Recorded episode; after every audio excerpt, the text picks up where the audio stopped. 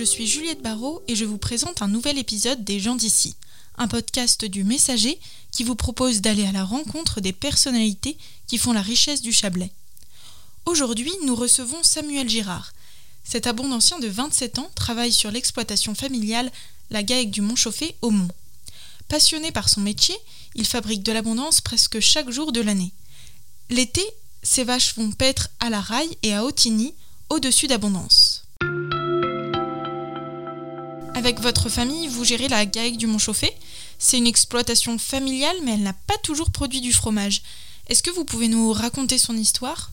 Ça fait maintenant 7 ans que je suis associé, et, mais avant j'ai fait euh, deux ans d'apprentissage sur la ferme aussi.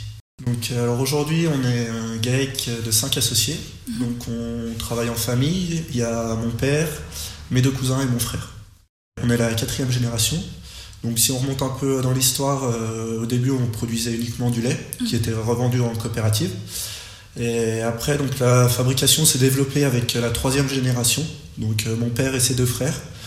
Euh, donc là où ils ont développé la fabrication et la commercialisation à la ferme actuellement, comment ça s'organise un peu? Qui fait, euh, qui s'occupe de, la fabrication des fromages ou, des autres euh, tâches? Donc euh, aujourd'hui sur GAEC, tout le monde sait tout faire, mais chacun a, sa tâche à faire. Donc plus côté fabrication, donc on est deux. Donc il y a moi-même et mon cousin Damien. Et sur le troupeau et les travaux extérieurs, c'est plus mon père, mon cousin Nicolas et mon frère Joris. D'accord. Et justement, sur euh, la fabrication et l'affinage des fromages, vous l'avez appris euh, par la transmission familiale Vous avez aussi été formé euh? Donc on a été formé, on a fait des études pour, mais après pour tout ce qui est les gestes, le savoir-faire, on l'a vraiment appris ici à la ferme. D'accord. Et quelles études vous avez fait du coup? Donc on a fait, on a tous fait un bac technologique agricole du côté de Poisiers.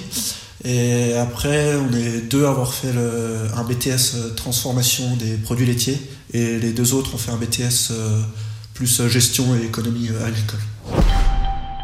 Donc entre la fabrication, l'affinage et la vente, ça ressemble à quoi une journée pour vous? Alors il n'y a pas vraiment de journée type, on va dire, mais donc la traite, on va commencer donc le matin à 4 heures par la traite.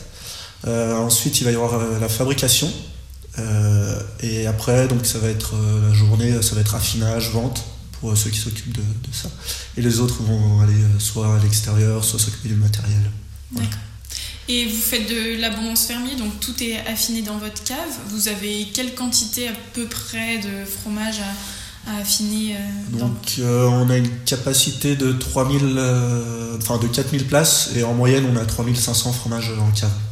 Et en plus de l'abondance, vous faites aussi une tome depuis quelques années. C'est quoi l'histoire de, ce fromage? Donc c'est une tome qui est vraiment euh, enfin, issue de, de, notre famille. Euh, donc c'est notre grand-tante qui la fabriquait euh, en alpage. et donc mon père et ses frères avaient arrêté de la faire parce que par manque de temps. Et du coup avec Damien on a repris sa recette et on l'a remis au goût du jour parmi votre clientèle, du coup, vous avez des gens d'abondance, aussi des touristes et un peu de restaurateurs, c'est ça? Donc, euh, niveau commercialisation, donc 90% euh, de la vente se fait à la ferme et 10 autres euh, se font pour les restaurants et, des commerces qui font de la vente. Et au niveau, oui, on a commerce, donc des gens locaux, donc de la vallée, de la région, et puis du tourisme. Plusieurs années, vous alliez au salon de l'agriculture pour vos fromages, mais aussi euh, pour euh, vos vaches. Euh, qu'est-ce qui a fait que vous avez décidé de ne plus les emmener là-bas? Donc pour les vaches, ça demande du temps et beaucoup d'énergie. et puis après, une fois là-bas au salon, c'est vrai que pour les bêtes, c'est assez compliqué. Donc c'est un peu ce qui nous a fait arrêter. Mais peut-être qu'on y retournera un jour. On sait pas. Parce que vous faites euh, parfois d'autres concours euh, pour lesquels vos, vaches d'abondance sont récompensées. Ouais, ouais, on est, enfin, on est assez fan de. On est même féru de, génétique et tout ça. Du coup, on fait donc tous les automnes, on a la foire à abondance, mhm. donc qui est le CIRFA maintenant. Et puis autrement, des concours, euh, oui, départementaux. Et vous avez toujours, euh, vous êtes toujours dit que vous reprendriez la ferme ou vous vous êtes dit qu'il y a d'autres choses bah, La question c'est pas trop posée en fait. Euh, je suis né dedans. Euh, enfin voilà. Pour moi, je me voyais pas faire autre chose. Et ça vous plaît euh Oui. D'accord. Bah, merci beaucoup. Merci à vous. Vous venez d'écouter un épisode des gens d'ici, un podcast du Messager. Découvrez une nouvelle personnalité tous les 15 jours et retrouvez quotidiennement toute l'actualité locale sur notre site lemessager.fr.